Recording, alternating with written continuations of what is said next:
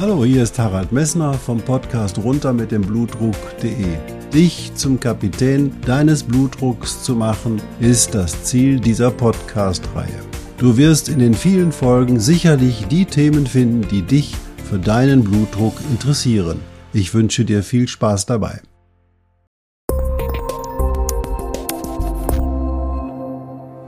Hallo, hier ist wieder Harald Messner vom Podcast runter mit dem Blutdruck.de. Schön, dass du eingeschaltet hast. Ich hoffe, ich habe dich bei dem letzten Podcast, wo wir uns über deine Raufasertapete unterhalten haben, nicht mit viel zu viel Informationen versorgt. Aber ich denke, du hast mitgenommen, dass deine Endothelzellen, die eigentlich keine Raufasertapete bilden sollten, ganz wichtige Zellen in deinem Körper sind. Die regeln einen Haufen Dinge, vor allen Dingen den Transport, den Schutz, die Integrität, aber auch deinen Blutdruck. Und das ist sehr wichtig. Das solltest du im Kopf behalten. Also pflege deine Endothelzellen. Und wie kannst du deine Endothelzellen pflegen? Also nicht rauchen, normaler Blutdruck, kein Diabetes oder eine gute Stoffwechseleinstellung und keine Fettstoffwechselstörung und kein Übergewicht. Gut, das jetzt nochmal zur Wiederholung vom letzten Mal, aber folgerichtig unterhalten wir uns heute über dein Rechenzentrum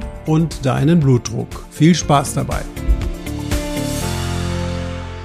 Also heute vom Endothel zu deinem Rechenzentrum. Wie geht da der Weg? Ich möchte dir erst nochmal vorausschicken, dass in Deutschland zurzeit 30 Millionen Menschen an einem zu hohen Blutdruck leiden. Von den 30 Millionen Menschen, die einen zu hohen Blutdruck haben, sind nur 1,7 Millionen, also knapp 6 Prozent, vernünftig eingestellt. Das heißt, diese Menschen haben eine geringere Wahrscheinlichkeit, Komplikationen von dem hohen Blutdruck zu erleiden. Allerdings bleiben dann immer noch 28 Millionen Menschen übrig, die offensichtlich nicht in den Genuss dieses Wissens oder dieser Verbesserung ihrer Prognose kommen. Und da muss man nur betrachten, 250.000 Todesfälle im Jahr haben wir durch Folgen des hohen Blutdruckes. Und die 250.000 Todesfälle, die haben wir in zwölf Monaten. In Corona-Zeiten haben wir bis heute 11.325 Todesfälle und das in acht Monaten. Das würde hochgerechnet 17.000 Todesfälle an Corona-Erkrankungen in diesem Jahr bedeuten.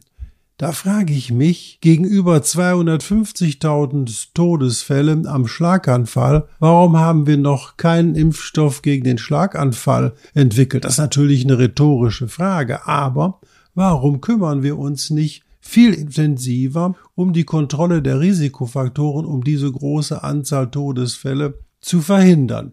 Das muss man sich in der Gesellschaft heute durchaus mal fragen dürfen. Das nächste Wichtigste, die 250.000 Todesfälle sind zum Beispiel nur die Schlaganfall-Todesfälle. Und dann ist der Schlaganfall auch die häufigste Ursache für die Pflegebedürftigkeit und die Behinderung. Nämlich der Schlaganfall führt zu einer Lähmung und diese Lähmung führt zu der Behinderung. Was ist in diesem Sinne eigentlich ein Schlaganfall? Das ist in der Bevölkerung sehr unterschiedlich interpretiert. Schlaganfall, da sagen die meisten, oh, hör mal, das ist ein plötzlicher Tod, der fällt einfach wie vom Schlag um und ist tot. Und die anderen sagen, nee, nee, nee, das ist kein plötzlicher Tod, das ist eine schwere Erkrankung, wo plötzlich eine Lähmung eintritt. Also, ich will dich aufklären. Also, der Schlaganfall ist nicht der plötzliche Herztod. Der plötzliche Herztod kommt durch Herzrhythmusstörung oder wenn das Herz stehen bleibt oder es kommt über eine Lungenembolie oder andere Ursachen zu einem plötzlichen Tod. Das hat mit dem Schlaganfall an sich nichts zu tun. Der Schlaganfall ist eine Verletzung oder eine Verlegung eines Gefäßes im Gehirn, wodurch dann die Zellen ausfallen im Gehirn, die von diesem Gefäß versorgt werden. Denn die Nervenzellen, die sind sehr, sehr, sehr sauerstoffempfindlich. Das bedeutet, ohne Sauerstoff können sie nicht arbeiten. Innerhalb von drei bis vier Minuten verlierst du dein Bewusstsein, wenn deine Sauerstoffversorgung im Gehirn sozusagen ausfällt, dann führst du sofort zur Bewusstseinsstörung. Das führt sofort zur Ausfall deines Rechenzentrums, deiner Rechenzentrale im Kopf. Nervenzellen sind wahnsinnig empfindlich auf Durchblutungsstörungen und sind wahnsinnig empfindlich für die fehlende Versorgung mit Sauerstoff. Das bedeutet, wenn also so ein Gefäß im Gehirn sich verschließt oder verschlossen wird durch einen Thrombus oder Embolus, dann führt das dazu, dass die Zellen, die dahinter sind und die von der Durchblutung dieses einzelnen Gefäßes abhängig sind, dazu, dass diese ihre Funktion nicht mehr ausüben können. Und je nachdem, wo dieser Gefäßverschluss im Gehirn ist, dort passiert dann auch die Symptomatik. Du kannst dich sicher erinnern, schon mal Menschen gesehen zu haben, die auf der rechten oder linken Seite komplett gelähmt sind oder die zum Beispiel einen hängenden Mundwinkel hatten oder die zum Beispiel eine plötzliche Sprachstörung hatten oder die zum Beispiel eine plötzliche Blindheit auf einem Auge hatten. All das sind Schlaganfälle. Diese Schlaganfälle entstehen also durch die Durchblutungsstörung oder eine bleibende Durchblutungsstörung im Gehirn. Der Schlaganfall heißt deswegen Schlaganfall, weil der plötzlich einsetzt und sich sofort mit einer Symptomatik zu Kund macht, die der Mensch erstmal nicht versteht. Hey, mein Arm oder mein Bein auf der rechten oder linken Seite funktionieren nicht mehr. Das ist sehr schwierig für den, der darüber nicht Bescheid weiß, zu verstehen. Und viele gehen dann auch nicht zum Arzt, denken, ah, das geht gleich wieder weg, da habe ich mich verlegen oder ähnlichem. Das ist nicht der Fall. Und deswegen muss man die Vorsorgesymptome, die dort auftreten können, sehr gut beachten. Also, der Schlaganfall heißt deswegen Schlaganfall, weil er plötzlich eintritt und eine plötzliche Lähmung die Wirkung eines Schlaganfalls ist. Die Ursache ist also eine chronische oder akute Gefäßveränderung im Gehirn, beziehungsweise vor allen Dingen der Arterien im Gehirn, oder das kann auch im Rückenmark passieren, die dazu führt, dass keine Versorgung der entsprechenden Zellen mehr stattfindet mit Sauerstoff und Nährstoffen. Deswegen hat der Körper sich auch überlegt, insgesamt mit sechs Gefäßen dein Gehirn zu versorgen. Also wenn ein Gefäß für dein Gehirn verschlossen ist, dann reichen die anderen fünf über eine tolle Durchblutungsregelung im Gehirn noch aus, um dein Gehirn komplett fit zu halten. Das heißt also, wenn ein Gefäß verschlossen ist, wird nichts weiter passieren und du merkst das auch nicht. Und das Gefäß kann auch chronisch verschlossen werden ohne dass du das jeweils merkst. Ja, da habt ihr jetzt auch mal meine Hunde im Hintergrund gehört, die nicht der Meinung war, dass der Postbote hier aufs Gelände darf. Aber wir wollen uns weiter darüber unterhalten. Also ich hatte gesagt, sechs Gefäße, die das Gehirn versorgen. Diese sechs Gefäße, die sind wichtig für deinen Körper und für dein Gehirn, damit dort die Funktion erhalten bleibt. Allerdings, wie gesagt, ein Gefäß kann auch verschlossen sein, ohne dass ein Problem da ist. Wenn jetzt zum Beispiel die hinteren Gefäße, die also die hintere Schädelgrube oder das hintere Gehirn versorgen, Durchblutungsstörungen haben, dann entsteht häufig auch Schwindel und dann entstehen Sehstörungen, während bei den vorderen Gefäßen eher die Lähmungen oder ähnliche Dinge passieren. Das heißt, diese Durchblutungsstörungen entstehen deswegen, weil du oder dein Körper aus den Endothelzellen Raufaser gemacht hat. Und da sind wir wieder bei dem letzten Podcast. Diese Raufaser hat dazu geführt, dass sich von der Raufaser einzelne Partikel lösen und dass diese Partikel ins Gehirn sausen und dort ein kleines Gefäß verschließen. Natürlich können sich auch größere Partikel im Bereich der größeren Gefäße lösen und dann ins Gehirn fahren und dort lösen sie eben halt einen größeren Schlaganfall aus, weil ein größeres Gehirnareal an der Durchblutungsstörung erkrankt und deswegen nicht mehr seine Funktion übernimmt. Eine seltenere, viel, viel seltenere Wirkung ist eine Blutung ins Gehirn. Diese Blutung ins Gehirn wird aber vor allen Dingen durch Gefäßanomalien, also durch Missbildung von Gefäßen, aber auch durch exzessiv hohen Blutdruck möglich sein. Das heißt, auch hier spielt der Blutdruck eine Major-Rolle. Was muss man nun beachten?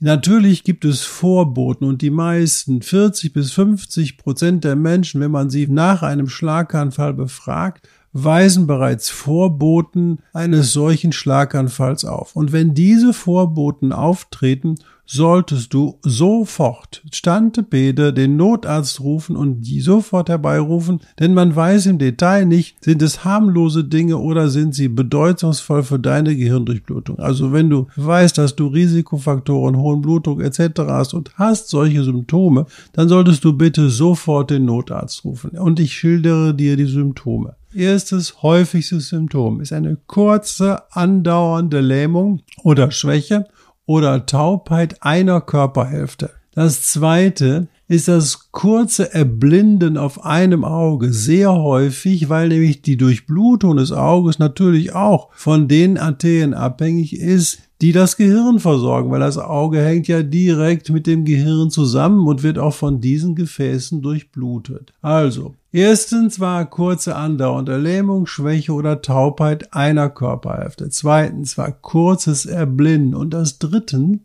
ist die kurzzeitige Sprech- oder Sprachstörung. Dir fallen die Worte nicht mehr ein oder du kannst sie nicht mehr aussprechen. Das ist ebenfalls ein wichtiges Zeichen, dass möglicherweise eine Durchblutungsstörung in dem Sprachzentrum deines Gehirns abgelaufen ist. Oder du hast einen Drehschwindel spontan einsetzend oder eine spontan einsetzende Gangunsicherheit, nicht durch Alkohol etc oder eine Gleichgewichtsstörung, die ebenfalls durch eine Durchblutungsstörung hervorgerufen werden oder plötzliche unklare Stürze. Du fällst einfach hin, bums, und du weißt nicht, wie es passiert ist. Das sind alles Vorboten eines Schlaganfalls.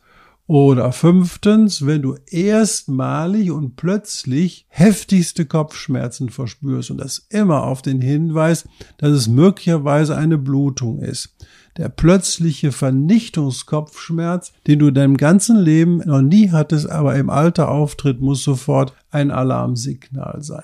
Oder als letztes wichtig ist eine vorübergehende Bewusstseinsstörung. Die vorübergehende Bewusstseinsstörung oder Disorientierung, wenn du nicht mehr plötzlich weißt, wo ist die Ausgangstür aus dem Raum oder wo bin ich jetzt gerade oder du weißt nicht mehr die Zeit oder kannst dich nicht mehr an Personen erinnern, das plötzlich auftritt. Nicht so, oh, ich hab's vergessen, das ist was anderes. Nein, wenn du plötzlich merkst, du hast so ein neurologisches Defizit, dann geht nichts anderes so schnell wie möglich den Notarzt rufen. Ich wiederhole das nochmal. Also die kurze andauernde Lähmung, das kurze Erblinden auf einem Auge, die kurzzeitige Sprachstörung, der Drehschwindel, der heftigste Kopfschmerz oder die vorübergehende Bewusstseinstrübung sind Hinweise darauf, dass du sofort den Notarzt rufen sollst. Und das sind Prognosefaktoren. Selbst wenn diese Dinge wieder verschwinden, solltest du sofort den Notarzt anrufen und dich untersuchen lassen, damit keine fristige Zeit vergeht. Natürlich bilden sich einige dieser Erkrankungen wieder zurück. Das nennt man dann TIA, transitorische ischämische Attacke. Und da denkt man, oh, ist wieder alles gut. Nix.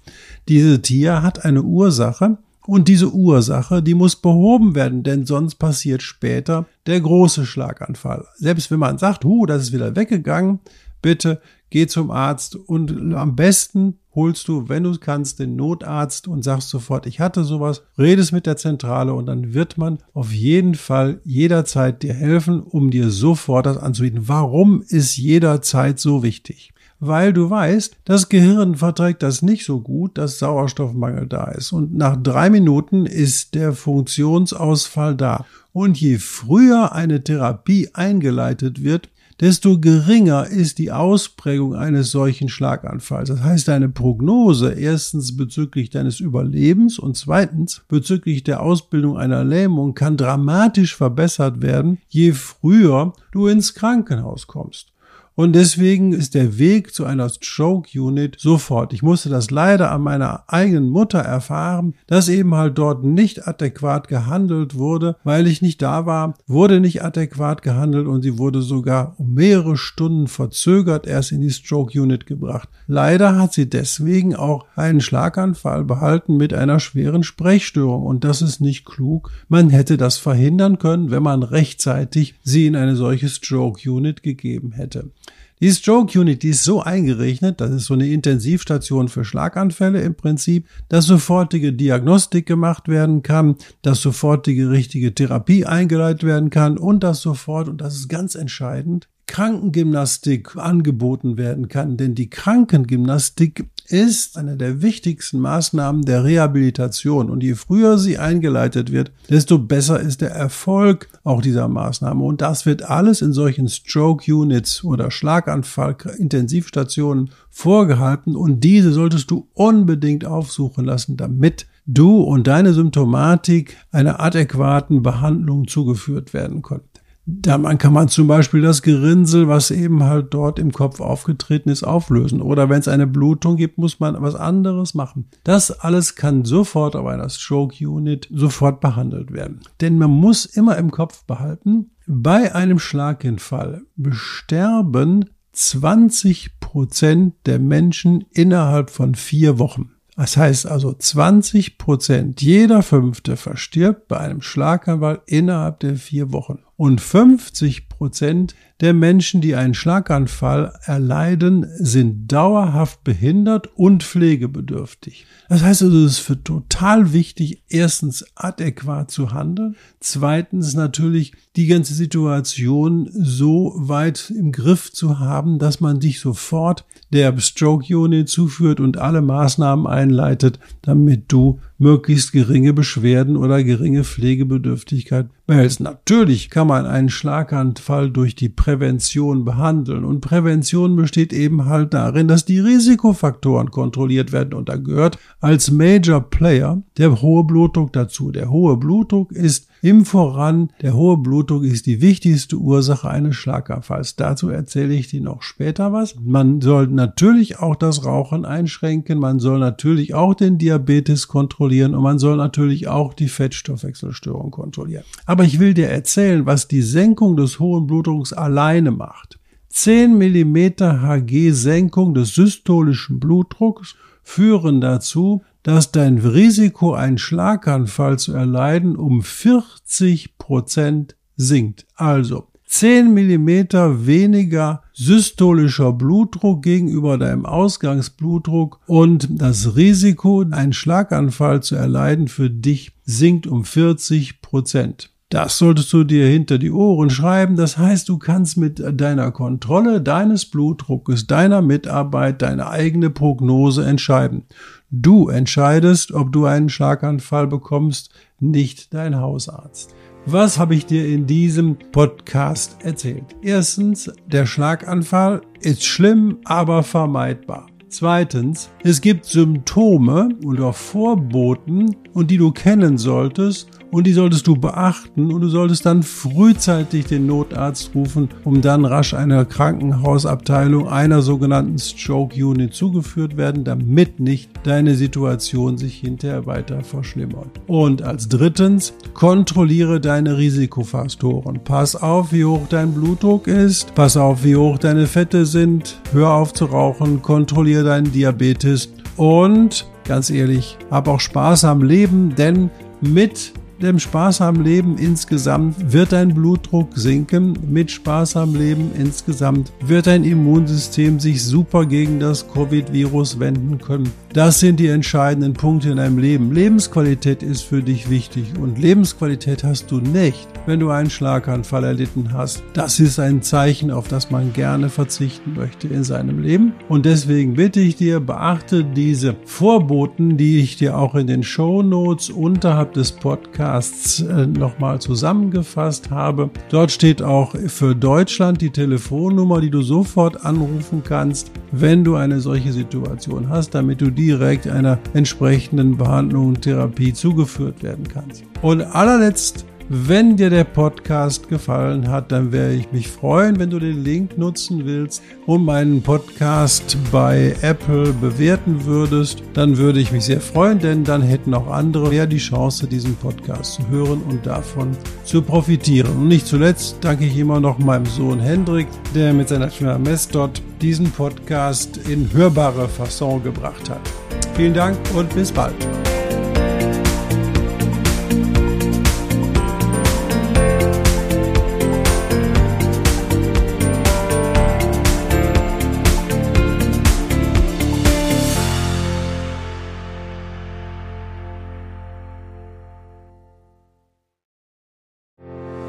Ich hoffe, diese Podcast-Folge hat dir genauso viel Spaß gemacht wie mir.